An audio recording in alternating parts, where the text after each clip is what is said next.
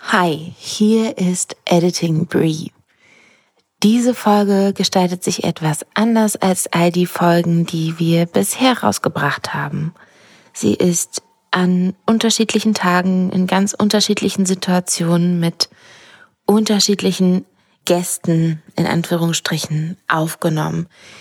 Daher hört ihr im Hintergrund vielleicht mal eine S-Bahn oder einen Kühlschrank, der rattert Lasst euch davon bitte nicht ablenken. Uns liegt diese Folge ganz besonders am Herzen. Viel Spaß beim Zuhören. Wir sind Brie und Lea. Und ihr hört den Doppel-D-Podcast. Schön viel auf die Ohren.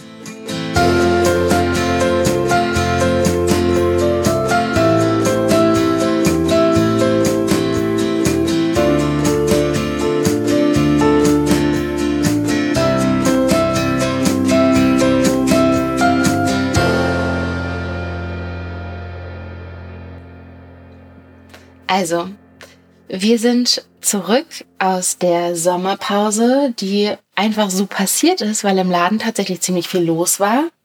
Und Lea und ich, die Brie, wir sitzen heute in einer etwas anderen Konstellation an einem etwas anderen Ort. Wir sind heute nicht nur alleine, sondern besuchen die liebe Jenny, um mit ihr diese ganz besondere Podcast-Folge aufzunehmen. Mhm. Also schön, dass ihr da seid. Ich freue mich, dass wir uns auch ein bisschen Zeit genommen haben. Und jetzt sind wir hier ganz entspannt, weil es ist ja schon ein sehr wichtiges Thema. Genau, also wir hatten zuletzt die Corona-Folge und jetzt in diesem Monat, Oktober, beschäftigt sich die ganze Welt mit dem Thema Brustkrebs. Und das ist ein Thema, was Doppel-D natürlich auch besonders am Herzen liegt. Wir haben uns schon einige Zeit lang Gedanken zu dem Thema gemacht und haben beschlossen, den Auftakt zu dieser besonderen Folge mit Jenny zu machen und haben ein paar Themen rund um das Topic Brustkrebs auf kleine Zettelchen geschrieben und werden die jetzt nach und nach vorholen und uns dann einfach spontan dazu äußern. Das ist nichts, wozu wir uns wirklich fest vorbereitet haben, sondern es geht uns einfach darum, darüber zu sprechen, was das Thema mit uns macht und wie sich dieses Thema auf unsere Arbeit im Laden auswirkt. Wir können ja noch mal sagen, wie wir überhaupt auf das Thema gekommen sind. Das ist ja jedes Jahr so. Oktober ist der Brustkrebsmonat, aber dieses Jahr nehmen wir uns ja dessen extrem an. Da war eine Tochter von einer Kundin im Laden und die Kundin hatte sich eben noch testen lassen, die war bei der Mammographie und drei Tage später wurde sie operiert. Und das hat uns so mitgenommen, dass wir jetzt gesagt haben, alles klar, Brustkrebsmonat, Vorsorgemonat steht sowieso an. Was können wir denn eigentlich noch tun, damit wir uns selber zum Thema ein bisschen mehr austauschen? Und was können wir für unsere Kundinnen tun? Etwas, was ihr für euch als Zuhörerin mitnehmen könnt und vielleicht auch Dinge, die ihr selbst weitertragen könnt in euren Freundes- und Bekanntenkreis. Denn das Thema Brustkrebs wird gar nicht so viel diskutiert und ist gar nicht so präsent, wie es das eigentlich sein sollte. Nicht nur für Betroffene, sondern auch Angehörige und Nicht-Betroffene in Hinsicht auf die Zukunft. Bei mir ist es zum Beispiel so, ich habe mich bis vor ein paar Monaten noch gar nicht so intensiv mit dem Thema befasst, zumindest nicht in Hinblick auf mich selbst, weil ich davon ausgegangen bin, dass Brustkrebs was ist, was eher ältere Frauen betrifft. Ich habe mich ganz intensiv jetzt mit dem Thema befasst, weil ich nämlich unseren Blogbeitrag dazu geschrieben habe. Mhm. Und ich wollte auch ein paar Zahlen haben, habe recherchiert. Es sollte ja auch nicht nur irgendwie ein großes, oh mein Gott, Thema Brustkrebs, sondern auch ein bisschen inhaltlich so gut, was kannst du eigentlich machen, was ist Brustkrebs überhaupt, wie häufig tritt der auf und einfach damit ihr auch ein paar Zahlen habt. Mhm. Tatsächlich sagt man, eine von acht Frauen erkrankt in ihrem Leben am Brustkrebs. Und das ist jetzt nicht wenig, eine ja. von acht Frauen. In Deutschland sind es jährlich 71.000 ungefähr, die neu erkranken. Und 17.000 davon versterben auch. 17.000? Ja, 17.000. Das ist eine Zahl, mit der habe ich nicht gerechnet. Ja, glaubt man gar nicht. Mhm. Und Männer erkranken auch dran. Wesentlich weniger, aber 500 bis 600 Männer jährlich, in Deutschland zumindest, erkranken auch an Brustkrebs. Mhm. Also es ist nicht nur eine Frauenkrankheit. Nur weil du ein Mann bist, bist du nicht davon ausgenommen. Ich finde aber wiederum, dass das Thema Brustkrebs für mich schon irgendwie präsent ist, einfach durch diese Farbe Pink. Und weil ja auch viele Organisationen, nicht nur Pink Ribbon, sondern dieser Muddy Angel Run, bei dem ich mal war, sammelt auch für Brustkrebsforschung. Also ich habe das Gefühl, es begegnet mir schon viel, dass dafür gesammelt wird und dass Vereine unterstützt werden. Aber auf anderer Seite, ganz komisch, ist es trotzdem ein entferntes Thema von mir, weil mhm. es mir ähnlich geht wie dir. Ich bin jung mit meinen zarten 28 Jahren. Und ähm, ja, Brustkrebs ist was, das älteren Frauen eher passiert oder sie eher betrifft. Ja, die Frage ist ja, wann ist man älter? Ja. Ja. Ich glaube, in dem letzten Artikel, den ich dazu gelesen habe, war, dass es so ab Mitte, Ende 30 die häufigsten erst auftretenden Fälle gibt. Aber ich will jetzt auch keine Zahlen in den Raum stellen, die nicht wirklich 100% informiert sind. Ganz wichtig, alle Zahlen, alle in Anführungsstrichen Fakten, die wir hier nennen, nehmt es nicht für 100% ist, sondern informiert euch bitte selber darüber, weil wir haben uns in den letzten Wochen aufgrund dessen, dass wir gesagt haben, wir wollen uns diesen Oktober nochmal besonders intensiv damit auseinandersetzen, aus vielen verschiedenen Quellen informiert. Und die einzig wirklich sichere Quelle ist für das Thema meiner Meinung nach der Gynäkologe oder die Gynäkologin. Genau, und es gibt einfach verschiedene Quellen, es gibt verschiedene Statistiken. Es ist natürlich auch von Jahr zu Jahr anders, mal sind es mehr, mal sind es weniger. Wir wollen euch einfach nur einen allgemeinen Eindruck davon geben, damit ihr zumindest eine Größenordnung habt. Weil eine von acht Frauen, das ist einfach viel. Bui, du sagtest ja gerade etwas zum Thema Gynäkologen. Also ich war bei einer Gynäkologin bis vor drei Jahren. Die hat gefühlt sich genau 15 Sekunden mit meiner Brust beschäftigt, wenn ich mal da war. Ich habe auch nie irgendeinen Zettel mitbekommen. Also man konnte sich mal einen Flyer mitnehmen, wie man selber die Brust abtastet. Aber zum Beispiel. Wurde der Aber sie selber hat nichts gemacht. Der wurde dir auch nicht aktiv mitgegeben. Es wurde nicht nee. gesagt, hier, das ist was, worum du dich vielleicht mal kümmern solltest oder womit du dich beschäftigen solltest, sondern es war dir überlassen, dass mhm. dir dieser Flyer auffällt und du den Richtig, mitnimmst. richtig. Mhm.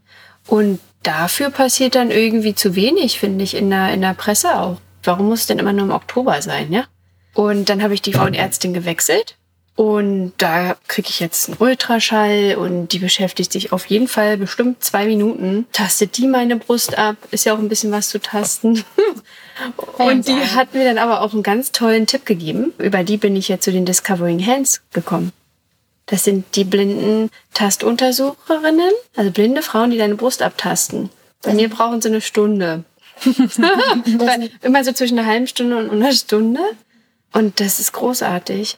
Das sind die Damen, die bis auf zwei Millimeter kleine Veränderungen wahrnehmen können und das eben aufgrund ihrer Sehbehinderung.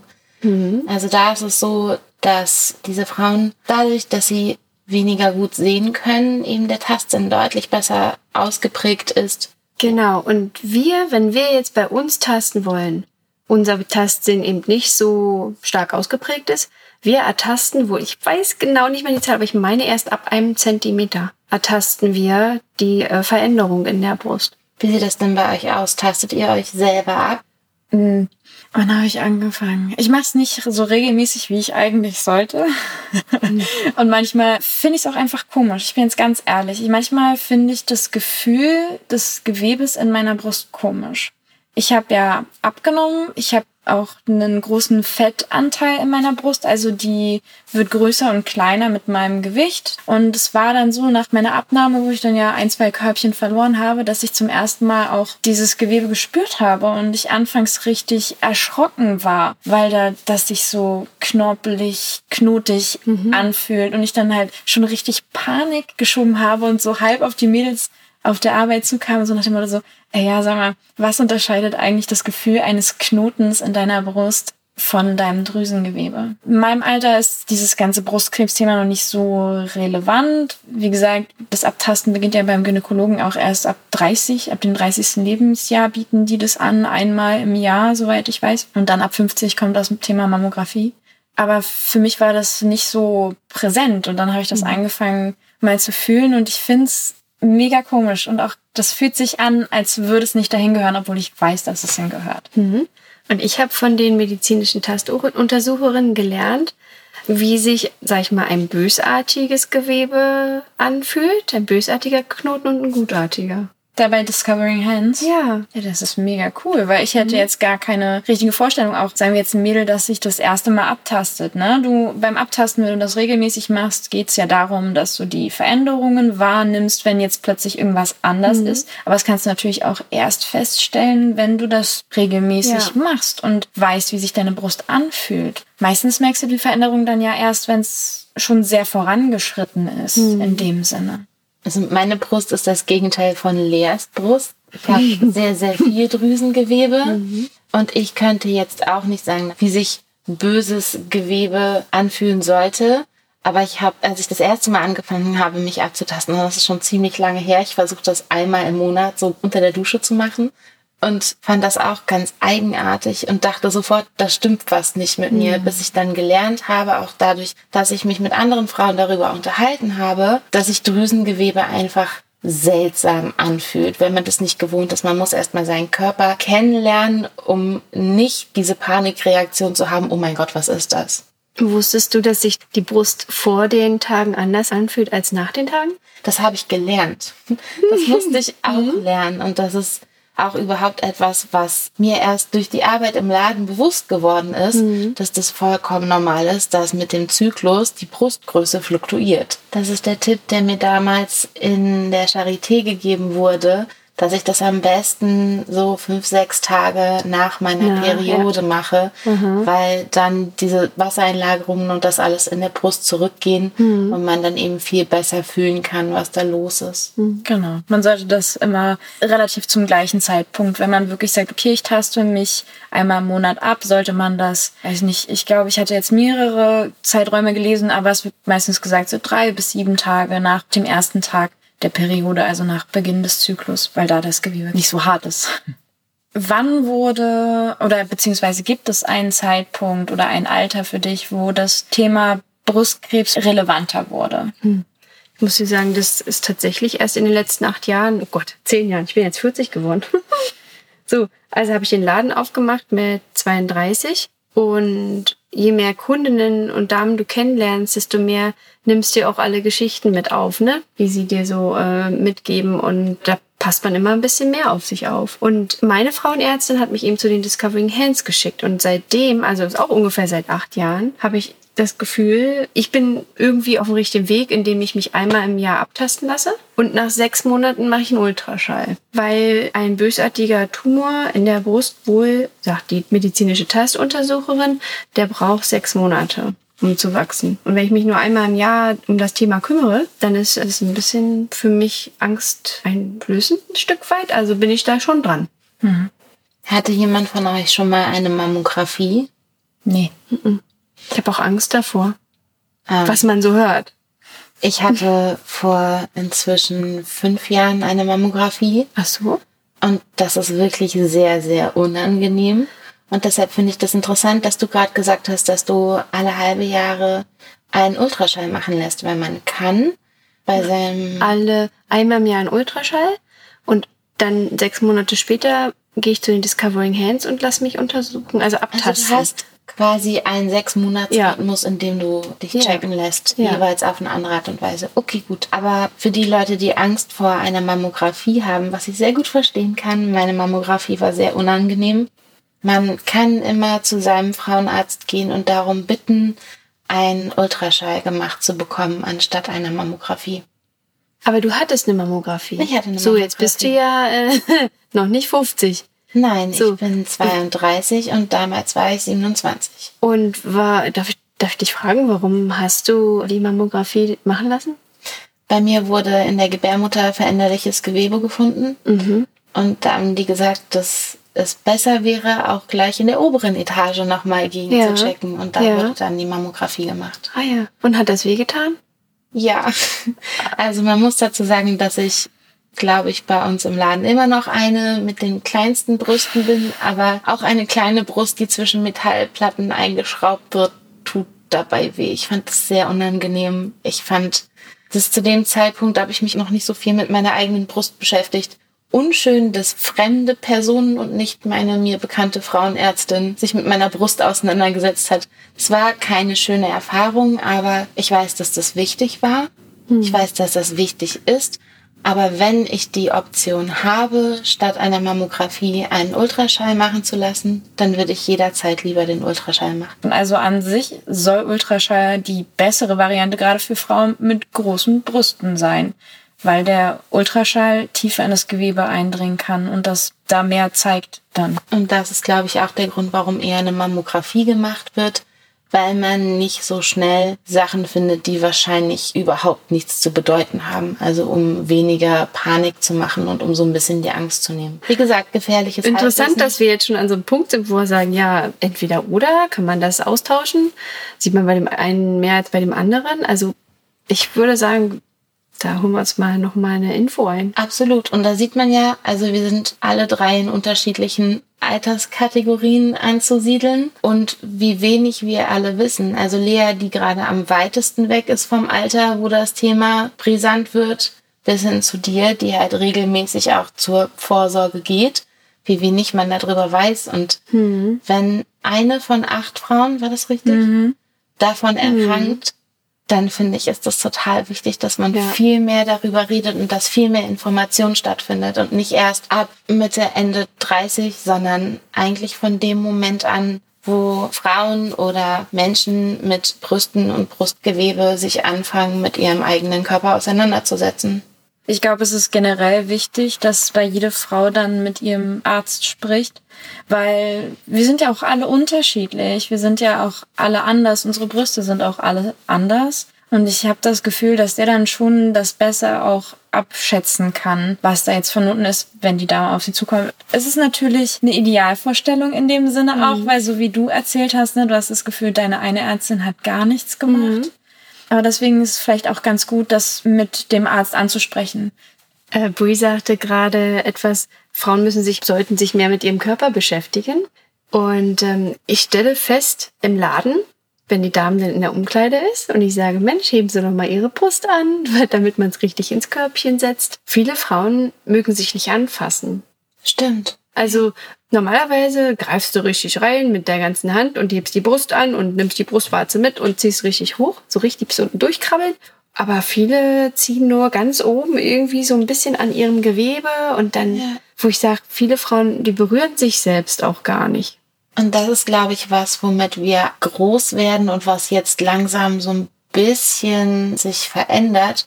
Dieses Gefühl, sich nicht mit seinem eigenen Körper auseinandersetzen zu wollen. Ich glaube, vor ein paar Jahren oder Jahrzehnten auch war das so, dass man das nicht durfte und dass das so eine Schamsache war.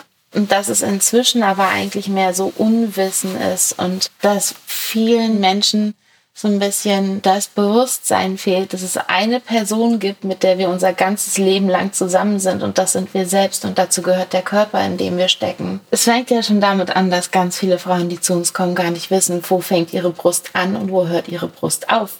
Das finde ich immer ganz witzig. Das sind aber die meisten. Zeigen, Ja, wo wir dann zeigen, so da hinten hört eigentlich die Brust auf, da hinten irgendwo unter der Achsel und die dann sagen, ach so, ich dachte immer, das wäre mein Speck. Ja, genau. Und dann aber ganz glücklich sind, wenn man ihren in Anführungsstrichen Speck mit ins Körbchen packt und sie feststellen, ah ja, nee, Brust. das ist meine Brust. und also ich glaube, meine Arbeit im Laden und mit den Kundinnen hat ganz viel verändert, wie ich meine eigene Brust sehe und wie intensiv ich mich damit auseinandersetze. Nach dieser Situation vor fünf Jahren habe ich halt angefangen, mich regelmäßig selbst abzutasten. Und dadurch hatte ich schon so ein bisschen mehr Kontakt zu meiner Brust. Aber dadurch, dass das jetzt mein Alltag ist und ich so viele Körper jeden Tag sehe und so viele Emotionen, die mit diesen Körpern verbunden sind, hat sich das nochmal ganz stark intensiviert. Und es wäre schön, wenn man ein bisschen was davon an alle Menschen mit Brüsten draußen weitergeben könnte. Es gibt auch verschiedene Techniken, sich selber abzutasten. Und ich glaube, es ist wichtig, dass man da so viel rumprobiert, seinen eigenen Weg findet. Und es gibt auch verschiedene Vereine, Organisationen, die das auch anbieten. Workshops zum Brustabtasten. Discovering Hands zum Beispiel bietet es auch an, dass sie dir das genau zeigen, wie du das auch bei dir selber wunderbar machen kannst. Du hast vor einer Weile gesagt, dass du im feministischen Frauenzentrum warst und es allgemein um körperliche Thematik ging. Wurde dir da auch das Abtasten der Brust gezeigt? Nee, weil da ging's um äh, Verhütungsalternativen zur Pille. Kann ich auch wirklich nur empfehlen. Also feministisches Frauenzentrum finde ich super, sollte es mehr noch davon geben. Aber das ist, wäre auch eine Adresse, an die ihr euch wenden könnt. Die haben da bestimmt was, auch Abtaste-Workshops. Ich habe noch nicht nachgeguckt, aber gibt's bei denen bestimmt. Vor ein paar Tagen sagte meine App, sagte, tasten Sie Ihre Brust ab. Und was habe ich getan? Nichts. oh, oh Gott. Shame on me. Ich habe gar keine festen Zeiten. Ich versuche das in den kleinen Situationen im Alltag zu machen. Also wie zum Beispiel unter der Dusche. Für mich ist so meine Zeit im Bad morgens und abends heilige Zeit. Zeit unter der Dusche mit mir selbst und meinem Körper zu verbringen, mich abends einzucremen, bevor ich ins Bett gehe, achtsam mit meinem Körper in der Hinsicht umzugehen, dass ich mich selber anfasse und damit okay bin, bestimmte Dinge durchzuritualisieren. Und auch so habe ich mir das anerzogen, einmal im Monat meine Brust abzutasten. Und ich verbinde das halt mit diesem Duschritual, weil das sowieso Me-Time ist. Cool. Kann man sich ein Beispiel dran nehmen. Finde richtig gut. Wir können euch das nur ans Herz legen, seid besser als wir teilweise. Brie ist ja feiner so ein Schneider, sie macht das ja einmal monatlich, aber seid besser als ich. Und Tastet ich. euch die Brust regelmäßig ab. Und wenn euch der Periodenwecker sagt, es ist jetzt Zeit oder die Zyklus-App, dann macht das. Dann macht das, ja. Und wenn ihr es halt mit einem Alltagsritual wie zum Beispiel Duschen, Eincremen oder so verbindet, dann hat das auch irgendwie mehr den Charakter von ich tue mir was Gutes als ah, ich betreibe jetzt aktiv Brustkrebsvorsorge. Mhm. Sag mal, ich sehe diese Zettel hier. Magst du Können wir mal da mal ziehen? davon nehmen? Okay. Ich glaube, wir haben tatsächlich schon über einiges davon gesprochen, aber nimm Okay, dir mal ich schau einen. mal, was jetzt hier kommt. Mit welchem Alter hattest du dich das erste Mal mit dem Thema Brustkrebs befasst? Wird das Thema mit dem Alter wichtiger für dich? Ja, also Anfang 30 war das. Und ja, gerade mit unserer Arbeit wird das Thema irgendwie immer wichtiger für mich, ja. Wie war denn das dann? Also du meintest, dein einer Frauenarzt kam nicht so auf dich zu, sondern du hattest dann halt da den Flyer und Ja, das war dann deine andere Ärztin. den habe ich gefunden, den Flyer, ne? Ja. Das war für sie kein Thema. Die hatte die irgendwie da die 15 Sekunden meine Brust abgetastet und dann war das Thema durch. Und dann bin ich zu der nächsten Frauenärztin, weil ich gedacht habe, irgendwie beschäftigt die sich nicht mit mir. Dann die, die andere Frauenärztin, die hat das abgetastet ganz lange und dann kam dann der Ultraschall. Dann sagt sie, nee, ist ganz normal. Ist normal, dass ich mir für dich Zeit nehme. Und das fand ich absolut beeindruckend und natürlich auch irgendwo schockierend, dass ich über Jahre da gefühlt fehl am Platz war. An der Stelle ist es vielleicht ganz wichtig zu sagen, dass wenn ihr euch bei eurem Gynäkologen oder eurer Gynäkologin, wenn ihr das Gefühl habt, dass da nicht richtig nach euch geguckt wird oder ihr euch wünscht, dass da intensiver auf bestimmte Punkte eingegangen wird, erstens sprecht das an und zweitens ist es keine Schande, noch zu einem anderen Arzt zu gehen und sich eine Zweitmeinung einzuholen, sollte was gefunden worden sein oder auch einfach, um zu gucken, gibt es jemanden, der vielleicht eher meinen Bedürfnissen entspricht von dem, was ich von so einer Behandlung erwarte. Immer wichtig, dass ihr euch auch wohlfühlt bei eurem Arzt. Lea, wann hast du dich das erste Mal mit dem Thema auseinandergesetzt? Oh, ähm, man könnte sagen, das Thema ist mir das erste Mal sehr präsent begegnet, als meine Großmutter an Brustkrebs erkrankt ist. Aber zu dem Zeitpunkt war ich, also wann war das? Huh, das ist bestimmt schon so 15 Jahre her. Also und ich wusste eigentlich auch mit diesem Thema überhaupt nichts wirklich anzufangen. Es war so, okay, sie hat Brustkrebs, mein Papa hat mir das gesagt. Und ich habe so an der Reaktion meiner großen Schwester gemerkt, dass das irgendwie schon so, oh ja, was Schlimmes ist. Und klar, Krebs an sich ist was Schlimmes, das weiß man ja, aber mir war nie wirklich bewusst, wie gefährlich dieser Krebs wirklich sein kann. Weil wenn man jetzt hört, okay, die Person hat einen Hirntumor, dann weiß man gleich, okay, das ist eine krasse Sache. Aber bei Brustkrebs war mir das ganz lange Zeit nicht bewusst, dass man da tatsächlich auch dran versterben kann. Es war dann für mich halt so die, die Ausnahme sozusagen. Aber es sind ja jährlich 17.000 Mhm. Leute, leider. Und genau, meine Oma, der wurde dann auch auf der einen Seite die Brust entfernt, Mhm. um den Krebs zu bekämpfen. Und seitdem ist es irgendwie präsent für mich, weil das halt natürlich auch ein optischer Reminder ist, so in dem Sinne. Und dieses Wissen halt auch da ist. Und meine Schwester kam halt auch auf mich zu und meinte so, guck mal, wir müssen das im Auge behalten. Wenn jetzt noch jemand an Brustkrebs erkrankt, müssten wir es vielleicht testen lassen, ne? Sagt man ja alles so, hm, dass da eine Gefahr besteht, wenn schon jemand in der Familie. Also nur wegen einer Person im hohen Alter braucht ihr euch keine Gedanken machen, aber wenn das mehr Leute in einer Familie sind, sollte ihr mit eurem Arzt unbedingt darüber reden. Ich habe meine Nachfrage, weil du hast gerade gesagt, deiner Oma wurde eben eine Brust abgenommen. Ich identifiziere mich durch meine Brüste. Dieses Thema ist, ist immer da. Hat deine Oma über dieses Thema, meine Brust ist weg, ich fühle mich nicht mehr als Frau gesprochen? Ist ja 15 Jahre her, kannst du dich da irgendwie erinnern? Du hast dann ja auch häufig die Möglichkeit, dir das plastisch wiederherstellen zu lassen. Davon hat sie aber abgesehen. Ich glaube, für sie war das dann wirklich kein so großes Thema. Gut, sie ist mhm. jetzt natürlich auch in einem anderen Alter. Mhm, es war wahrscheinlich ja. auch, glaube ich, nicht mehr so relevant in dem Sinne. Mhm. Aber sie setzt sich mit ihrer Brust auch nicht so sehr auseinander, habe ich das Gefühl wenn ich so sehe, was sie für BHs trägt, das darf man eigentlich gar nicht sagen.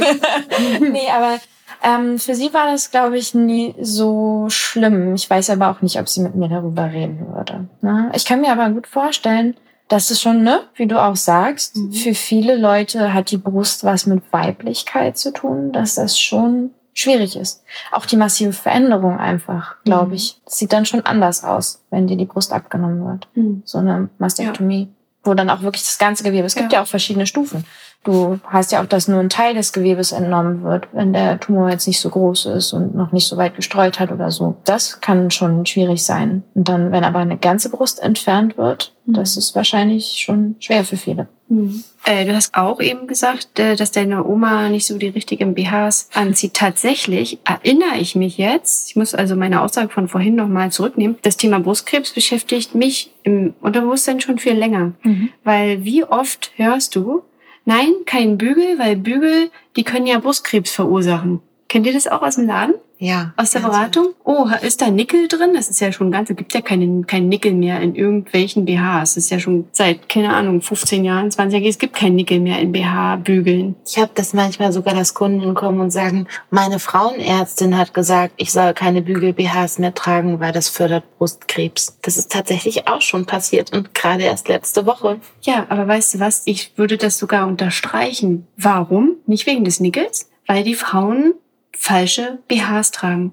Wenn der Bügel immer seitlich in die Brust reinpiekst, weil er nicht hinter der Brust sitzt, sondern auf der Brust, dann ist das fatal. Einfach, das kann man seinem Körper nicht antun, weil wenn Bügel immer in, in, in das Drüsengewebe da reinbohrt, ja, dann gibt es darunter auch gerne mal Veränderungen. Ich räume dann auch immer ein, ein Bügel an sich hat nichts damit zu tun, ob man Brustkrebs bekommt oder nicht. Aber ein richtig sitzender ja. BH ja. ist besser für den Körper als ein Bügel, der auf dem Drüsengewebe sitzt und ja. da eben Veränderungen verursachen kann. Es schadet auf jeden Fall nicht. Und das Problem ist, es gibt auch überhaupt gar keine Langzeitstudien, was das BH-Tragen mit deinem Gewebe und deiner Brust macht oder nicht macht.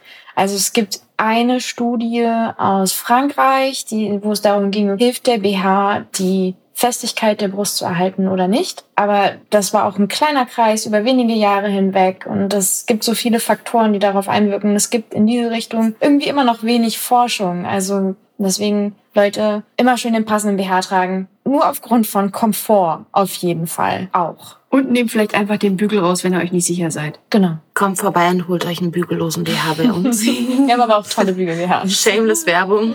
Aber Vor allem tolle Bügel-BHs. BHs ohne Bügel sind ein Segen. Mhm, absolut. Ja. Mhm. Wollen wir noch einen Zettel ziehen? Hast du bestimmte Ängste zum Thema Brustkrebs? Ja, habe ich. Und zwar tatsächlich geht's da nicht um mich, sondern um mein Umfeld. Wenn jetzt meine Mama zum Beispiel Brustkrebs hätte und müsse eben alles Mögliche durchleben, was dann damit eben zu tun hat, das würde mir sehr nahe gehen, ja.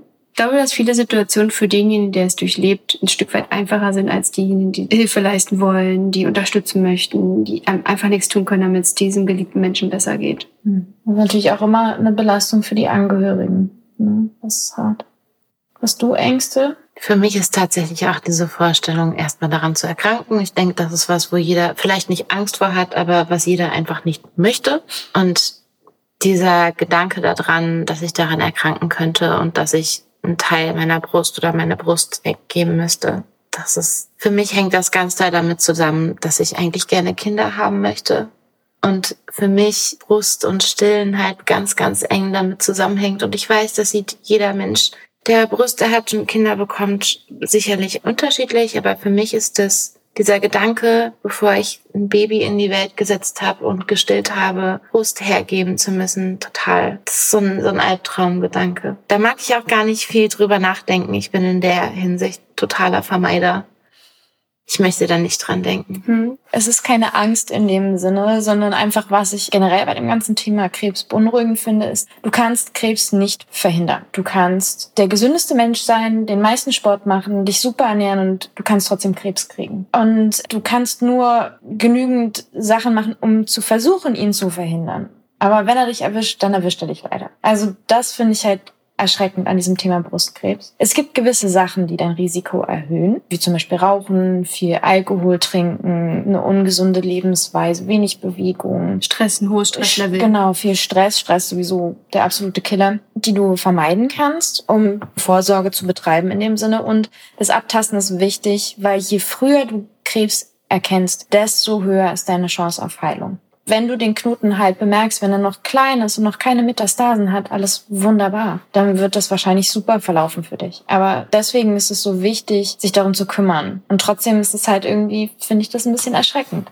dass du letztlich kannst du nicht viel machen, sondern es ist halt so ein bisschen Roulette spielen. Wenn er kommt, dann kommt er. Genau. Und dann unterscheidet er nicht, ob du Vorsorge getroffen hast oder nicht. Aber wenn du sie getroffen hast, bist du ein bisschen besser vorbereitet und hast die Chance, diesen fiesen Dämon irgendwie noch aus deinem Leben zu kriegen.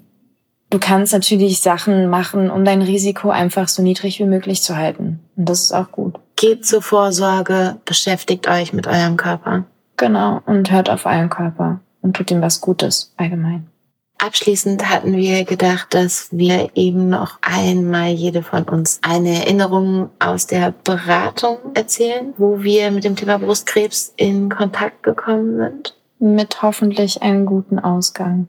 Letzte Woche kam eine Kundin zu mir in den Laden, schaute mich an und meinte, ich starte nächste Woche mit meiner Bestrahlung. Ich möchte jetzt einen schönen BH dafür haben. Mhm, cool. Und die hat dann den knalligsten BH mitgenommen, den wir für sie im Lager hatten. Es war ein Ulla Kala in Feuer. Und die hat sich so darüber gefreut. Sie hat später auch nochmal angerufen und hat gesagt, dass das Ach, schön richtig schönes Erlebnis war und dass sie sich darauf freut, jetzt ihren neuen Bestrahlungs-BH tragen zu können. Oh Mann. Der Ulla Kala hat ja aber auch Bügel. Der hat auch Bügel. Und ihre, was hat sie gesagt, Bestrahlungstherapeutin, wie auch immer, die Dame, die das macht, mhm. die mit ihr auch die Vorbereitung macht, hat ihr zu einem bügellosen BH geraten und sie hat gesagt, nein, für sich einfach nur zum Zwischendurch mal anziehen und schön fühlen. Ach so, also jetzt nicht während der Bestrahlung? Nein, nicht während der Bestrahlung, sondern ah, für hm. sich selbst. Sie startet mit der Bestrahlung. Das ist für sie ein Thema, wo sie eigentlich gar keine Lust drauf hat und was hm. nicht schön ist. Sie möchte damit aber was Schönes verbinden. Hm. Und deshalb hat sie sich diesen roten Spitzen-BH gekauft für sich, damit sie was hat, was sie zwischendurch anziehen kann, womit sie sich trotzdem schön und wohl fühlt. Und das war für mich ein total schönes Erlebnis, obwohl das eigentlich ein sehr schweres Thema ist mit dem man sich vielleicht auch nicht so gerne auseinandersetzt. Aber das ist eine schöne Sache. Gute Erinnerung.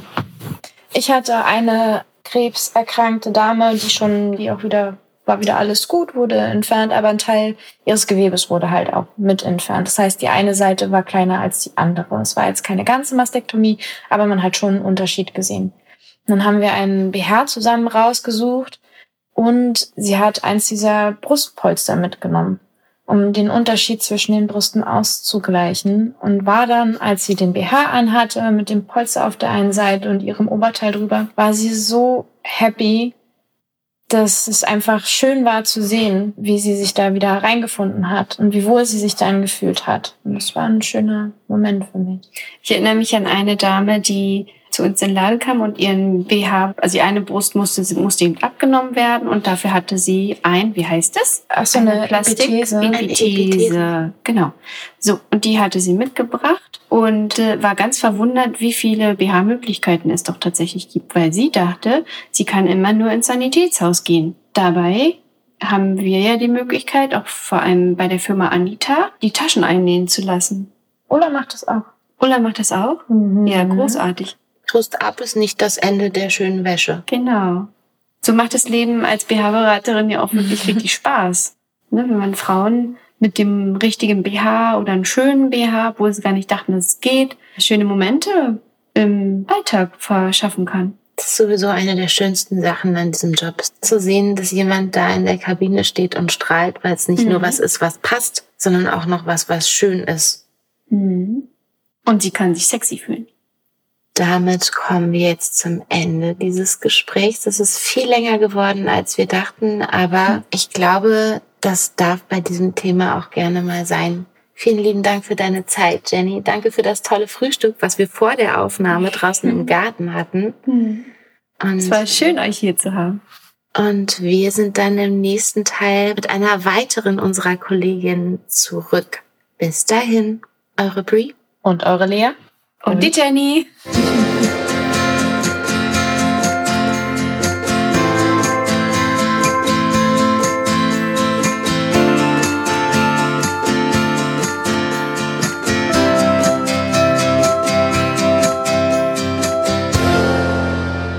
Wir haben uns heute Abend hier nach Ladenschluss bei Diana in Köpenick eingefunden. Wir sitzen gerade ganz gemütlich bei ihr auf der Couch. Hier ist Brie, nur mal so zum Einnorden. Hier ist Lea. Und Diana. Und die Diana. Diana ist unsere Nefi und auch an vorderster Front bei der Beratung immer mit am Start. Es geht wieder um das Thema Brustkrebs. Dieser Podcast mag euch vielleicht ein bisschen zerstückelt erscheinen. Das liegt aber daran, dass wir einfach mit einigen Leuten aus dem Team einzelne Gespräche für euch aufnehmen. Genau. wir möchten einfach mit möglichst vielen Frauen darüber reden, weil das Thema für uns alle, die Brüste haben, sehr wichtig ist und wir die Hoffnung haben, dass ihr euch auch darin wiedererkennen könnt und dass wir möglichst viele Erfahrungen mit euch teilen können. Und dafür sind unterschiedliche Perspektiven, glaube ich, auch sehr gut. Genau. So. Ja. Was ist das Erste, was dir in den Kopf kommt, wenn du an das Thema Brustkrebs denkst? Mhm. Auf jeden Fall glaube ich erstmal Angst. Größte Angst, irgendwas entdecken zu können an sich selber, was da nicht hingehört. Okay. Triffst du aktiv Maßnahmen zur Vorsorge? Also ich gehe regelmäßig alle halbe Jahre, wie es auch ähm, ja, zu machen ist, im Endeffekt zum Frauenärztin, die einen abtastet. Und ansonsten habe ich mir noch nicht so wirklich viele Gedanken drüber gemacht, muss ich ehrlich sagen. Bist du denn mit diesem Thema Brustkrebs schon mal irgendwie näher in Kontakt gekommen? Nicht nur an dir, sondern auch kennst du jemanden, der da schon dran erkrankt ist? Ist das, war das überhaupt schon Thema für dich mehr als so dieses einmal im Jahr abtasten oder einmal alle halbe Jahre abtasten? Also in der Familie, jetzt in weitere Umgebung überhaupt gar nicht tatsächlich, noch nie in Berührung damit gekommen. Außer halt natürlich in meinem Beruf, klar. Ähm, lernt man noch Kundinnen kennen, die das tatsächlich durchgemacht haben. Dann wirklich nur dort in dem Bereich. Tastest du dich auch selber ab? Mm, manchmal erwische ich mich dabei tatsächlich äh, unter der Dusche vielleicht mal oder wenn man vorm Spiegel steht oder wenn man die Brüste gerade in den BH packt. dann vielleicht mal, aber jetzt nicht, ähm, dass es jetzt so richtig bewusst passiert. Also es ist eher so, ja, man guckt mal, ob da noch alles richtig ist, im Endeffekt sich anfühlt. Es ist süß, wie du sagst, du erwischst dich dabei, weil eigentlich ist es ja was Gutes. Das ne? habe ich gerade auch gedacht. Ja. Ja, natürlich ist es was Gutes, aber man denkt immer so, man weiß ja immer nicht, wonach man richtig fühlen kann und nicht, dass man was Falsches ertastet oder, also es gab mal tatsächlich eine Situation beim Frauenarzt, äh, wo ich plötzlich nicht wie sonst einfach abgetastet wurde oder nach dem Abtasten dann nochmal auf die Bank äh, gesetzt wurde oder gelegt wurde und dann wurde nochmal etwas genauer getastet. Das war dann so ein Moment, wo ich dachte so, oh, was ist denn jetzt los? Guck dir doch nochmal genau, das hat sie noch nie gemacht tatsächlich und meinte dann so, nee, nee, ist alles gut. Sie wollte nur noch mal sicher gehen. Und das war so ein ganz kurzer Schockmoment im Endeffekt, dass dann da vielleicht doch was sein könnte. Meinst du, das könnte dir die Angst nehmen, wenn du dich regelmäßig mit einer guten Anleitung abtasten würdest? Wenn du sagst, das Erste, was dir in den Kopf kommt, ist die Angst, glaubst du, dass du dagegen ansteuern könntest, indem du aktiv wirst und dich selbst abtastest, zusätzlich mhm. zu dem, was dein Frauenarzt oder deine Frauenärztin macht? Ich denke vielleicht, wenn man das zum Anfang macht, aber ich glaube, das verschwindet im Alltag. Ich glaube, man denkt irgendwann halt nicht mehr dran, weil man dann zu wenig Zeit hat, da nachzudenken. Mhm. Ich glaube, man, das, das verschwindet halt irgendwann.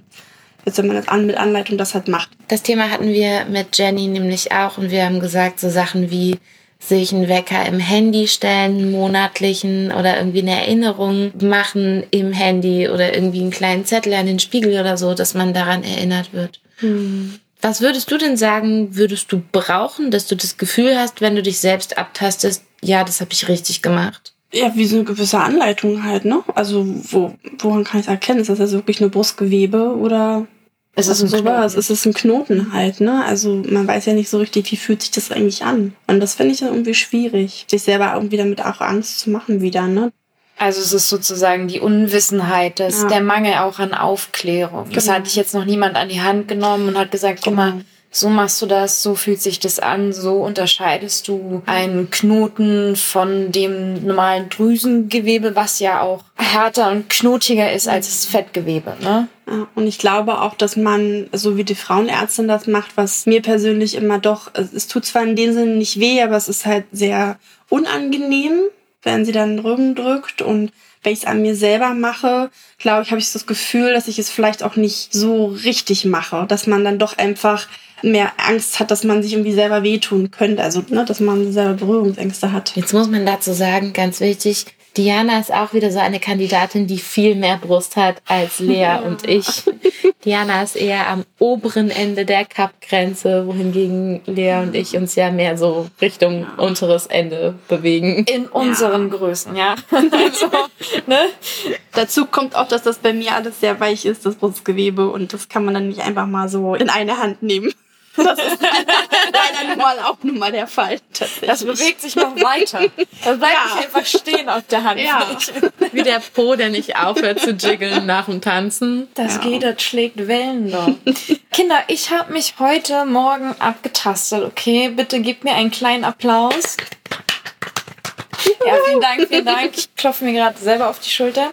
Muss auch manchmal sein. Genau, ich habe es heute gemacht, weil ich habe mir nach unserem Gespräch mit Jenny lag ich heute Morgen im Bett und dachte so, oh, eigentlich könnte man das mal machen. Und es war eine ganz sonderbare Erfahrung und es hat sich auch komisch angefühlt. Also ich kann Diana und ich da super verstehen, dass da so ein bisschen so eine, naja, Abneigung ist vielleicht ein zu starkes Wort, aber so eine Unbehagen? Ja, man ist so ein bisschen verhalten. Ja. Ne? Zum einen fühlt sich dieses Gewebe einfach so komisch an im Vergleich zum Rest, also nicht nur der Brust, sondern auch des gesamten Körpers. Es fühlt sich einfach an wie etwas, was in einem Körper ist mhm. und sonst bist du ja wenig mit den Sachen, die in deinem Körper sind, sozusagen in Berührung. Und zum anderen ist es wirklich dieses, okay, was mache ich jetzt, wenn ich da was finde? Und was ist denn jetzt, wie fühlt sich so ein Knoten überhaupt an? Ja, schwierig. Mein Tipp ist aber, bei mir hat es gut funktioniert. Gut, ich habe weniger Brust als du. Aber im Liegen hat es für mich sehr gut funktioniert, weil die Brust da halt einfach mhm. sehr flach ist. Also, wenn du es mal dich ranwagen willst. Bei mir ist eher so die Hürde, dass es sowieso alles so fest ist, dass es mir oh. oh. oh mein Gott, wie schlimm. Das, das, also ich habe mir gerade noch mal so von der Seite so schräg unter die Achsel gefasst und das fühlt sich bei mir halt allgemein alles sehr drüsig an und ich muss schon echt dolle drücken bei mir, um zu merken, was da so los ist. Und ich habe ja schon gesagt, ich mag das unter der Dusche am liebsten. Und da hat man dann halt so ein bisschen Schaum noch und dann ist das irgendwie alles ein bisschen, okay, wow, gleitfreudiger. es flutscht. Ja. Sind die Berührungsängste also, vielleicht dann auch nicht so da, wenn man sich ja sowieso duscht und sowieso einseifen muss. Ja. Ich musste gerade dran denken, ich hoffe, das ist nicht zu privat, dass Lea neulich ihre Schwester abgetastet hat. Mhm. Und dass das, wenn man vielleicht eine Freundin oder einen Freund hat oder Familienmitglieder, denen man so nah ist und wo das so vertraut ist, dass man mal sagen kann, vielleicht fühlst du da einfach mal nach. Weil, also gerade dieses einfach so mal hier reingreifen, das so bewusst zu machen und nicht dieses systemische unter der Dusche einmal im Monat, das ist schon eigenartig. Ja, das ist auch wieder das Lustige, ne? Und meine kleinen Schwestern, gut, meine große Schwester, der habe ich auch gezeigt, dass, da, dass das nicht nur Fett ist. Das hat sich vielleicht ein bisschen strange angehört. Ähm, meine Schwestern haben mich einfach nur gefragt, okay, woran merke ich, ob das jetzt irgendwie Drüsengewebe ist oder nicht? Und da ist es auch wieder dieser Punkt, wo mir auffällt, dass da wirklich einfach die Aufklärung fehlt. Meine kleinen Schwestern sind jetzt nicht in dem Alter, wo man sagt, gut, die müssen jetzt ganz rigoros Krebsvorsorge betreiben. Die sind ja erst Anfang 20, noch nicht ganz, aber so um die 20. Und das ist natürlich ein Alter, wo man sagt, da ist die Chance sehr, sehr, sehr gering, dass du an Brustkrebs erkrankst. Nicht unmöglich, nie unmöglich, aber sehr, sehr gering. Und es war dann trotzdem so, wir hatten halt über das Thema Brustkrebs geredet und sie wussten halt gar nicht, okay, was ist denn dieses Gewebe, von dem sie da spricht? Und dann habe ich gesagt, ey, fasst es einfach mal an und drückt mal ein bisschen fester rein. Und das, was ihr da spürt, das ist euer Drüsengewebe. Hast du, Diana, dich denn, bevor du bei Doppel-D angefangen hast zu arbeiten, jemals irgendwie A, intensiv mit deinen Brüsten und B, intensiv mit dem Thema Brustkrebs auseinandergesetzt? Nee, mit beiden überhaupt gar nicht. Weil das Thema Busen war immer für mich oder BH kaufen oder was auch immer, war immer für mich ein absolutes, ja, ich mache das dann mal irgendwann und äh, mit dem Thema überhaupt gar nicht auseinandergesetzt tatsächlich. Niemals. Und jetzt natürlich, seit ich dem bei Doppel-D arbeite, ist das natürlich ein Riesenthema. also in jeglicher Hinsicht. Ne? Brustkrebs, muss ich sagen, gehört aber immerhin noch nicht so ganz dazu. Das ist halt irgendwie, wovon man Angst halt, wie gesagt, hat und dann verdrängt das halt komplett. Mhm, Gehe ich ja. voll mit dir. Ja. Ja. ist halt unangenehm. Mhm. Ja. Das ist was Schlechtes und das will man irgendwie nicht an sich so ranlassen. Wenn du sagst, du hast dich mit dem Thema Brust nicht so auseinandergesetzt, war das mehr so ein, ah ja, brauche ich nicht oder interessiert mich nicht oder ich wusste gar nicht, dass man sich damit auseinandersetzen kann? Oder war das eher so ein, es ist mir unangenehm, mich damit auseinanderzusetzen? Mhm, unangenehm, weil damals mein Selbstwertgefühl einfach auch nicht da war, letztendlich, dass ich mich damit auseinandersetzen will überhaupt. Ne? Und dadurch habe ich mich dann nie so richtig rangetastet an das Thema. Im wahrsten Sinne des Wortes. Ja. Hast du denn das Gefühl, dass du jetzt wo du ein bisschen mehr Augenmerk darauf legst, dass du, wenn du was bei dir entdecken würdest oder wenn du das Gefühl hättest, da stimmt was nicht, dass du von dir aus auf deinen Gynäkologen oder deine Gynäkologin zugehen würdest und sagen würdest, ich habe hier was und ich habe eine kleine Unsicherheit, bitte check das mal ab. Ja, doch, auf jeden Fall. Also man will das ja auch, wenn das früher erkannt wird, sage ich jetzt mal, und wenn ich da zu lange warten würde, dann wäre es ja noch viel schlimmer. Also ja. da muss man sich schon so äh, selbst eingestehen, dass man sagt, okay, hey, ich lasse es lieber nochmal abchecken, ob das wirklich alles in Ordnung ist oder also lieber, glaube ich, auf Nummer sicher gehen und dann doch vorher die äh, vom Arzt sagen, Mensch, ist, nee, ist alles in Ordnung, statt da wegzuschauen von dem Thema, weil äh, das wird ja nicht besser. Ne? Und nochmal, je früher es erkannt wird, mhm. desto höher ist die Chance auf Heilung. Ja. Wir haben in unserem Gespräch mit Jenny uns einmal alle ganz kurz daran zurückerinnert an eine Begegnung mit einer Kundin, die Brustkrebspatientin war oder ist. Hast du da eine Erinnerung oder ein bestimmtes Erlebnis, was du teilen magst? Also ich kann jetzt nur aus einer Erfahrung aus dem Laden halt sprechen von Kunden, die da waren, wo vielleicht wirklich mal eine Amputation stattgefunden hat äh, auf einer Seite oder wo eben dann eine Narbe dann halt da war und dann die Endbrust ein bisschen kleiner halt war. Das sind so die Erinnerungen, die natürlich dann bleiben an den Kunden. Aber die waren auch alle sehr fröhlich und fanden das gar nicht so schlimm und gehen damit super um, auf jeden Fall im Alltag. Also das ist so die Erfahrung, die ich davon mitnehme, ne? dass das alles zwar natürlich auch eine schlimme Sache ist, aber dass man auf jeden Fall weiterleben kann, ohne dass man jetzt irgendwie bestürzt und traurig durch die Welt laufen muss, weil vielleicht die eine Brust nicht mehr ganz so perfekt ist als die andere Seite. Und wir lieben alle Brüste. Ja, ja. genau. also egal ob klein, groß oder äh, ja. Ganz wichtig zu sagen, Diana ist für uns auch unsere Ansprechpartnerin, wenn es um Epithesentaschen geht. Also die kleinen Täschlein, die man einnähen kann in BHs, um da die Brustprothesen einzulegen. Diana ist dann meistens unsere erste Adresse, die wir erstmal fragen und die dann auch meistens die weiteren Informationen von den Herstellern einholt. Oder auch ausgleichen von den Cups. Genau, da ist Diana super drin. Also abschließende Worte. Wir lieben alle Brüste. Ob groß, ob klein, ob Zwilling oder Einling oder Keinling. Wir lieben sie alle. Das jetzt erstmal zum Gespräch mit unserer lieben Diana. Wir melden uns dann gleich zurück mit der nächsten Kandidatin in unserer kleinen Interviewrunde. Bis dahin macht's gut, eure Brie. Und eure Lea. Und Diana.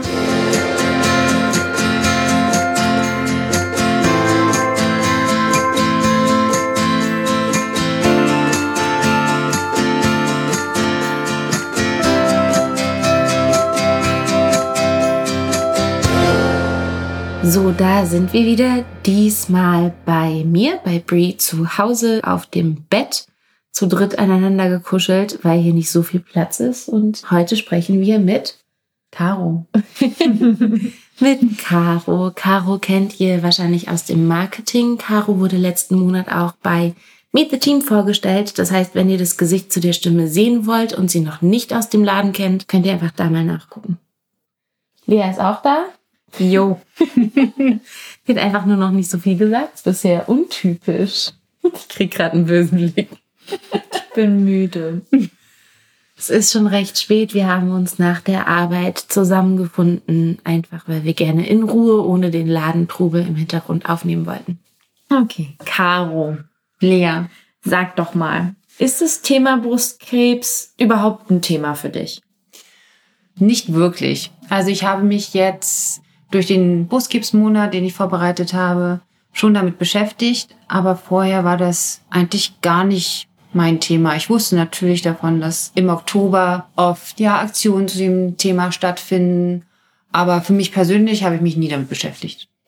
gab es mal eine Zeit vor deiner Arbeit bei Doppel-D, wo du dich mit dem Thema Brustkrebs auseinandergesetzt hast, auf irgendeine Art und Weise? Nein, gar nicht. Und bist auch noch nicht weiter damit in Kontakt gekommen. Nein, ich habe viel Glück. In meiner Familie hat eigentlich keine Frau Brustkrebs gehabt. Deswegen kam ich damit nie in Berührung.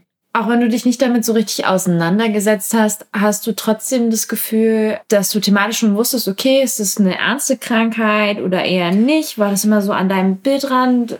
Also ich wusste natürlich schon, dass es eine ernste Krankheit ist. Ich habe mich halt einfach nicht selbst damit beschäftigt. Ich weiß natürlich auch, dass wenn meine Gynäkologin meine Brust abtastet, dann macht sie das natürlich, um zu schauen, ob es Knoten gibt. Aber es war nie was, was so in meinem Blickfeld war.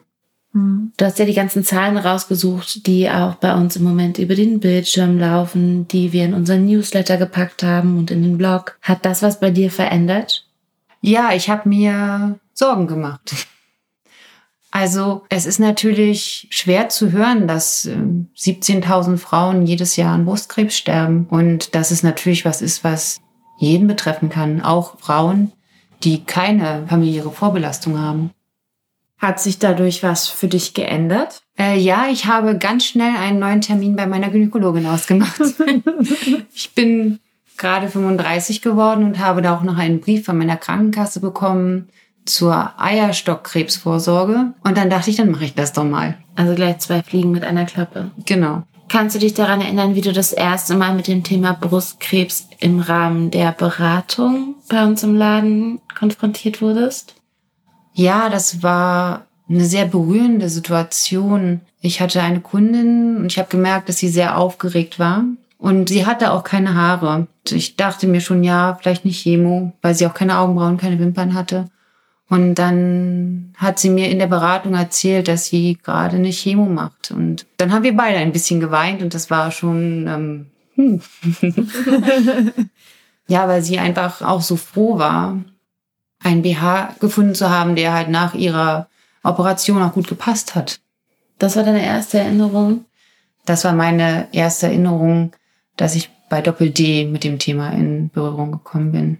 Wir hatten auch mit den anderen darüber gesprochen und es gibt, glaube ich, keine von uns, die auf dem Weg nicht irgendwie eine Erfahrung gesammelt hat. Das ist schon erstaunlich, wie viele Kundinnen wir haben, die selbst betroffen sind und wie präsent das Thema dadurch geworden ist.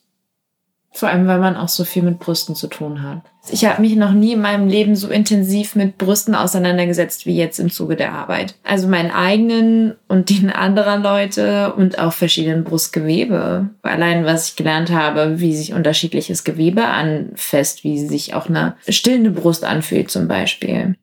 Handfassen ist ganz gutes Stichwort. Tastest du dich selber ab, Caro? Nein. Hast du vor, das zu tun oder bist du lieber so, dass du sagst, bin lieber safe damit, wenn meine Gynäkologin das tut? Es ist so, ich habe es probiert und ich habe das Gefühl, ich weiß eigentlich gar nicht, was ich dort selbst ertaste. Weil, also, ich mache es wahrscheinlich auch nicht regelmäßig genug. Man soll sich ja natürlich regelmäßig abtasten, um die Veränderung zu spüren. Aber irgendwie schaffe ich es dann auch nicht regelmäßig genug. Aber du gehst regelmäßig bei deiner Gynäkologin das alles abchecken lassen. Versuche ich. Ihr seht, wir sind alle wahnsinnig vorbildlich unterwegs in Sachen Vorsorge, aber Ich glaube, dass sich da für einige von uns auch nochmal was ändern wird, nachdem wir uns jetzt den ganzen Monat so intensiv damit auseinandergesetzt haben. Hast du denn gewisse Ängste, was Brustkrebs betrifft? Also jetzt allein von dem Jahr dran erkranken. Ich glaube, das ist, betrifft uns alle, dass niemand keine Angst davor hat, am Brustkrebs zu erkranken. Aber hast du irgendwelche spezifischen Ängste, wenn du daran denkst? Ich glaube, es ist bei mir eher so eine generelle Angst vor Krebs. Nicht nur bezogen auf den Brustkrebs, sondern einfach eine Angst vor Krebs, weil Krebs kam schon viel in meiner Familie vor, nur kein Brustkrebs. Und ich glaube, am meisten habe ich natürlich Angst davor, an sowas zu sterben. Aber ich bin auch ein recht eitler Mensch und fände es, glaube ich, auch schwer, meine langen Haare zu verlieren, vielleicht in einer Chemo. Oh ja, da bin ich ganz mit dir. Das ist was, da habe ich bis gerade eben noch gar nicht dran gedacht. Wie das wäre, meine Haare zu verlieren. Krass. Und äh, eine Mastektomie, also eine Entfernung einer oder beider Brüste oder ein Teil der Brust, hättest du davor auch Angst? Ich hätte schon Angst davor, wo es natürlich ein Schritt wäre, den man dann gehen muss. Ich würde mich, glaube ich, sehr wahrscheinlich für einen Wiederaufbau entscheiden. Ich könnte mir nicht vorstellen, ohne Brüste zu leben. Ich definiere mich nicht über meine Brüste, aber jetzt mich vor den Spiegel zu stellen, mir vorzustellen, die werden nicht mehr da, das ist für mich richtig eigenartig. Und Haare halt auch. Aber das liegt bestimmt auch daran, weil ich mich selbst als Frau identifiziere. Also ich bin halt eine Frau und ich habe Brüste und ich habe lange Haare und ich entspreche, glaube ich, in vielerlei Hinsicht so dem heteronormativen Modell einer Frau. Danke, Caro, dass du mit uns darüber gesprochen hast. Über dieses schwierige Thema. Man kann es einfach nicht anders sagen. Und danke für deine Perspektive. Und ihr hört uns als nächstes wieder im Gespräch mit der lieben Melli. Bis dahin. Bye bye. Und hier ist nochmal Editing Brie. Durch Krankheiten, die aufgetreten sind, hat sich unser ganzer Aufnahmeplan ein bisschen verschoben. Ich wollte eigentlich noch Anmoderationen mit Lea zusammen aufnehmen. Das fällt jetzt leider gerade weg. Und auch Mellis Aufnahme haben wir eingetauscht gegen eine Aufnahme mit Katrin, die ihr jetzt hören werdet. Viel Spaß damit.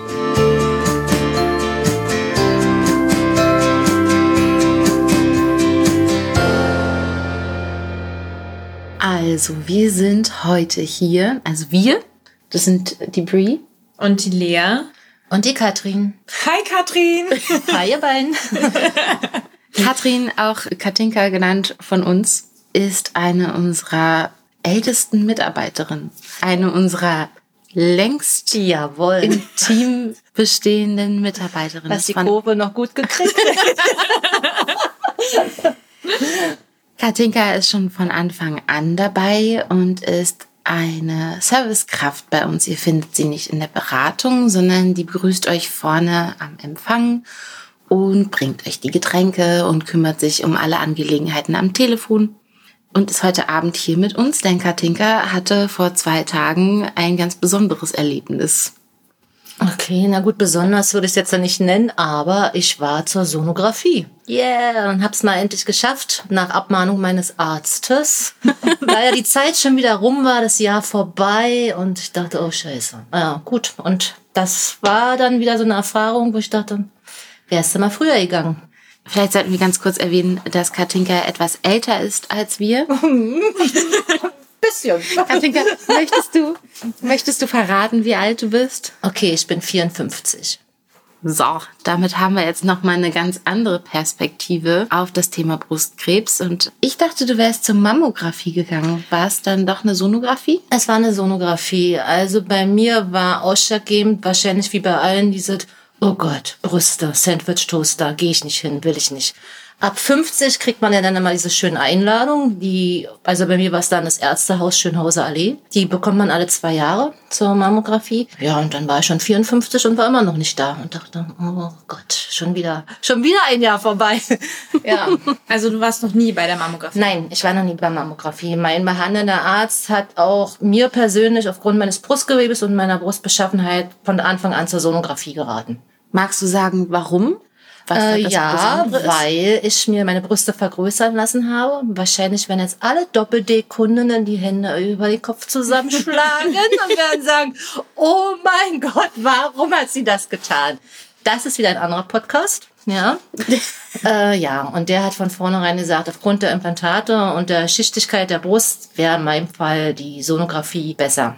Hat er genau erläutert, warum? Oder hat er einfach nur gesagt, ja, bei ihm ist die Sonographie besser? Also ich glaube, es ist immer unterschiedlich. Wenn man auf, von Arzt zu Arzt sagt, der, der eine plädiert für die Mammographie und der andere sagt zum Beispiel, wie jetzt, wo ich zur Sonographie war, für die Sonographie und sagt, nee, Mammographie ist nicht so effektiv, zumal ja eine Mammographie zum Beispiel ja auch eine, eine Bestrahlung ist. Ne? Also da werden ja mittels Röntgenstrahlen wird die Brust gescannt oder durchgestrahlt und Röntgenstrahlung sind ja nach wie vor krebserregend, ne, sagt man ja so.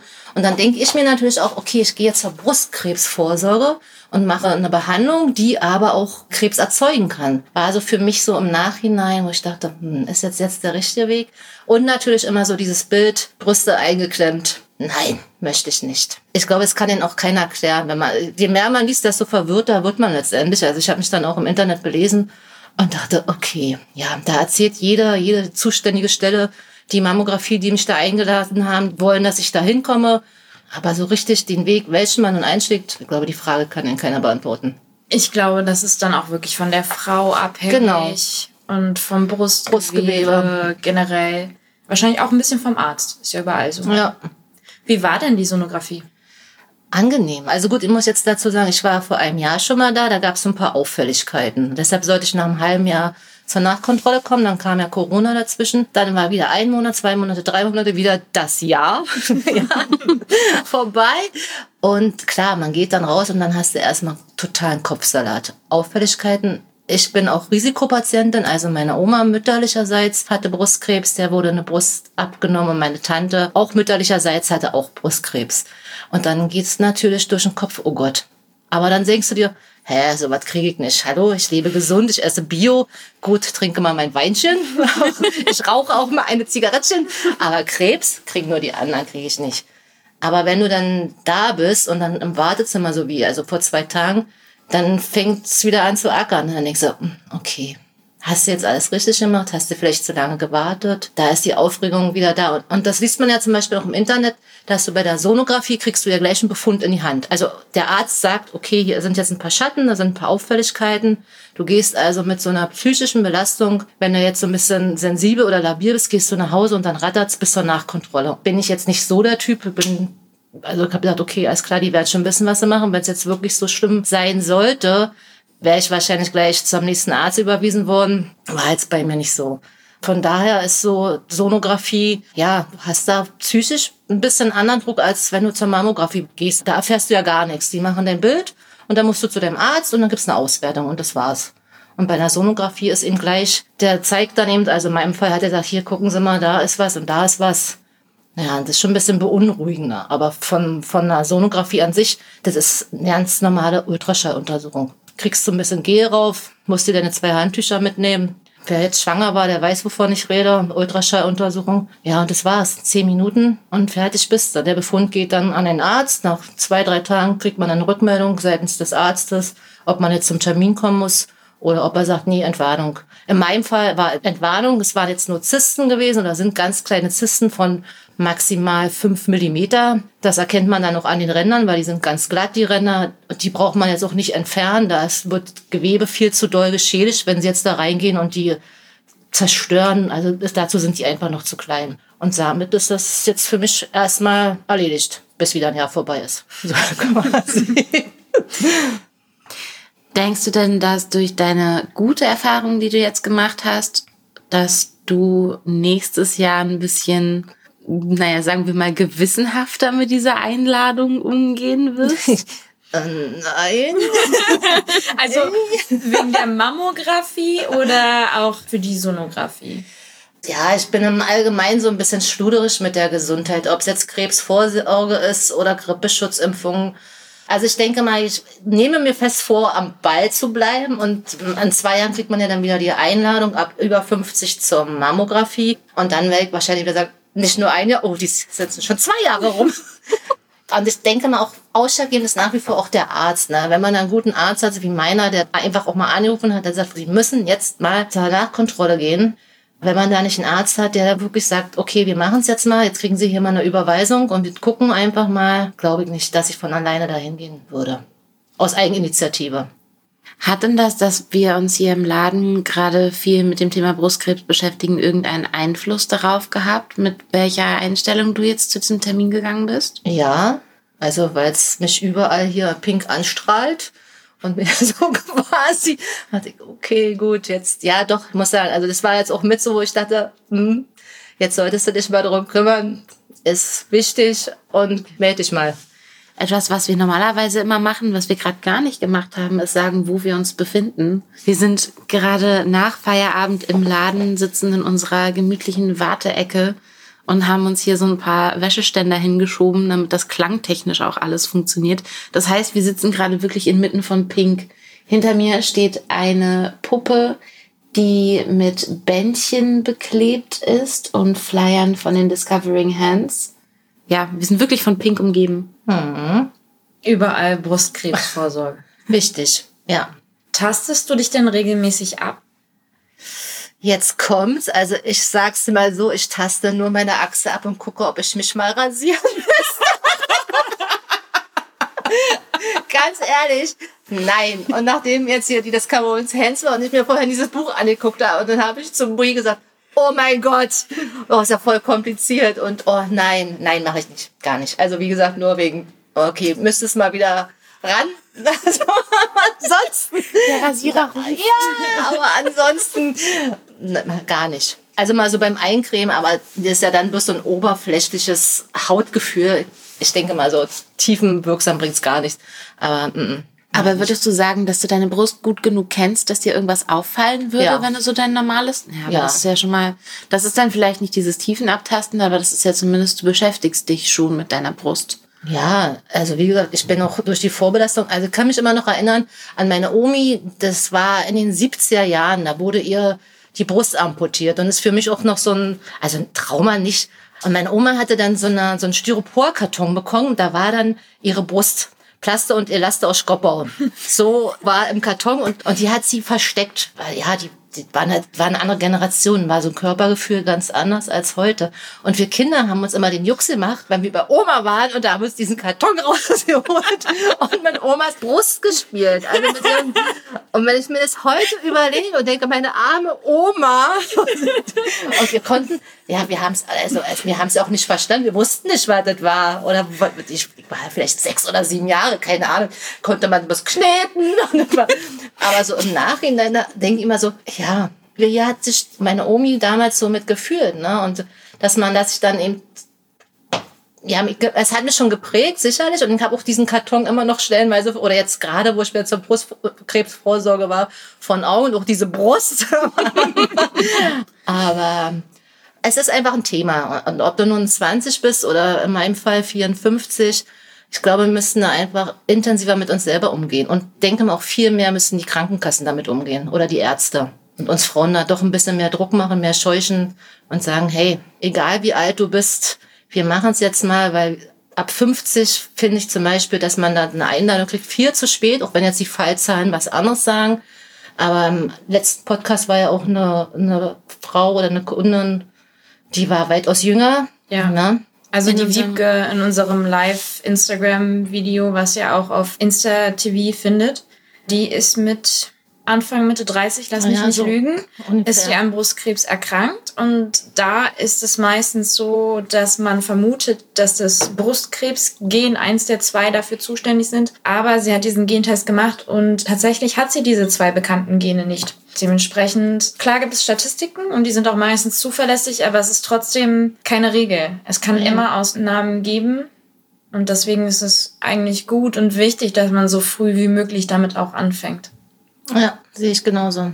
Es liegt sicherlich an jedem selber oder jeder wird sagen, ja, musst du dich selber drum kümmern, aber stellenweise braucht man eben doch wo ein bisschen mehr Druck oder jemand, der mal sagt, ihnen so einen kleinen Tritt gibt und sagt, geh hin, mach mal, guck mal. Ja, vor allem wenn du sagst, da musst du dich selber drum kümmern, wenn kaum Aufklärung geschieht und dann auch immer gesagt wird, ja, Brustkrebs, das ist was, was nur eher ältere Frauen betrifft. Ne? Für mich die ja zwar ein bisschen jünger ist als Wiebke, aber trotzdem in einem Alter, wo man sonst sagt, ja, mit Brustkrebs pff, brauchst du keine Gedanken machen. Für mich war das schon irgendwie ein prägendes Erlebnis, mit ihr darüber zu sprechen, dass sie den Brustkrebs hatte in dem Alter und ihre Mutter ja auch. Hm. Was ja eigentlich alles so darauf hindeutet, auf dieses Gehen, aber das hat sie nicht. Deswegen war das für mich auch wieder so ein Moment, wo ich mir wieder mehr vorgenommen habe, mich damit zu beschäftigen und mich regelmäßig abzutasten. Ich müsste jetzt auch wieder bald so. Ja, dann ist es ja wieder vorbei. Ich bin in einer Woche dran mit Abtasten. Ich habe aber neulich auch festgestellt, ich habe über die letzten Gespräche hinweg immer wieder gesagt, dass ich mich jeden Monat einmal abtaste. Ich habe aber festgestellt, dass ich das viel häufiger mache, auch so unbewusst, halt tatsächlich so beim Eincremen oder wenn ich morgens im Bett liege, dass ich einfach so an mir rumdrücke und gucke. Mhm. Ich finde es immer noch komisch. Ich bin raus. Wir haben alle anderen auch gefragt, ob sie bestimmte Ängste haben, die mit dem Thema Brustkrebs zusammenhängen. Hast du da was, was dir spontan in den Kopf kommt? Nein, eigentlich nicht. Also ich glaube, die größte Angst der meisten Frauen ist wahrscheinlich, dass sie eine Brust verlieren wegen ihrer Weiblichkeit. Haare, Haarverlust, im, im schlimmsten Fall Chemo. Aber dass ich jetzt so jeden Morgen aufstehe und sage, oh Gott, oh Gott. Ich denke mal, mittlerweile sind wir in so einer Ära oder in so einem Zeitalter, dass die Sachen gut behandelt werden und erfolgreich behandelt werden können. Und das Wichtigste, ob nun Haare, Brust, ist einfach, dass man am Leben bleibt. Also ich bin jetzt auch kein negativer Mensch und würde jetzt, klar, wenn man jetzt die Diagnose erhält, Brustkrebs, Brüste von allen Seiten, jeder hat irgendjemand, der das und die und jene hat, aber letztendlich wäre für mich alle Pillepalle wichtig ist, nur am Leben zu bleiben und zu überleben und danach ein gutes Leben und ein krebsfreies Leben zu führen. Mhm. Also auch mit meinem Weinchen und auch mit meiner Zigarette. Hast du, du arbeitest jetzt ja schon etwas länger bei Doppel D. Sie verdreht die Augen. Ich konnte es hören, ich habe weggeguckt, aber den Augenroller konnte ich hören. Ist auch nicht, weil sie den Job nicht mag, sondern wegen meiner komischen Formulierung. Ja. Da muss man ja vorsichtig ja, sein. Ab einem so. gewissen Alter auf jeden Fall. ähm, ja, du bist ja seit Anfang an dabei. Hast du eine besondere Erinnerung, wo du Kontakt hattest mit einer Kundin, hier im Laden, die von Brustkrebs betroffen ist, die erkrankt war oder ist? Tatsächlich habe ich die und die ist noch gar nicht so lange her. Ich glaube, drei oder vier Wochen hat eine Kundin ganz aufgeregt angerufen, eine ältere Dame. Sie braucht ganz schnell BHs ohne Bügel, sehr bequem. Ihre Größe weiß sie nicht. Und äh, am Telefon. Und dann war ich erstmal ziemlich verwirrt und dachte, Größe müssen Sie vorbeikommen, Passform, Beratung und bla bla. Und sie war auch schon Kundin, hat gesagt, sie hat dafür keine Zeit. Sie war zur Vorsorgeuntersuchung und bei ihr wurde hochgradig Brustkrebs diagnostiziert und sie war am Mittwoch zur Untersuchung und lag am Montag schon auf dem OP-Tisch. Und wir haben dann versucht, die Sache irgendwie zu regeln, weil sie wusste eben nicht, wird mir die Brust abgenommen? Inwieweit verändert sich überhaupt mein Körper, meine Brust? Also wir haben ihnen dann mehrere Artikel zur Auswahl mitgegeben. Die Tochter hat sie dann am gleichen Tag noch abgeholt. Leider bin ich auch nicht informiert, wie der Stand der Dinge da ist, aber also war mit der Kundin ein Erlebnis, hat uns alle sehr, sehr mitgenommen, weil war von jetzt auf gleich. Sie war einfach zur Untersuchung und fünf Tage später lag sie schon auf dem OP-Tisch und ja, war so sehr einschneidend. Hat mich sehr, sehr mitgenommen. Und wir haben auch versucht, dann nochmal telefonisch, und dann wollte man sie auch in Ruhe lassen, die Tochter nochmal irgendwie telefonisch zu kontaktieren, wie der Stand der Dinge ist. Und ich glaube auch, dass die Tochter, die war doch dann hier, ne? Und mhm. hat, weiß nicht, weißt du da was? Ja, ich hatte die Tochter dann abkassiert. Sie hat zwei BHs zurückgegeben. Aber ich wollte jetzt auch nicht da so übergriffig sein, mhm. habe halt einfach gute Besserungen gewünscht. Ja, also war schon, also für mich war sehr emotional weil ja, wie schnell es gehen kann. Ne? Das ist halt so ein Thema, was immer irgendwie sehr auf Distanz ist, finde ich, bis man tatsächlich direkt damit in Berührung kommt, bis man jemanden vor sich stehen hat. Ja, also und ich habe auch im Bekanntenkreis auch jemand, die am Brustkrebs erkrankt ist, aber auch jetzt wieder lebend steht und da war auch so für mich, dass sie keine Haare mehr hatte. Also, und das war dann so im näheren Umfeld.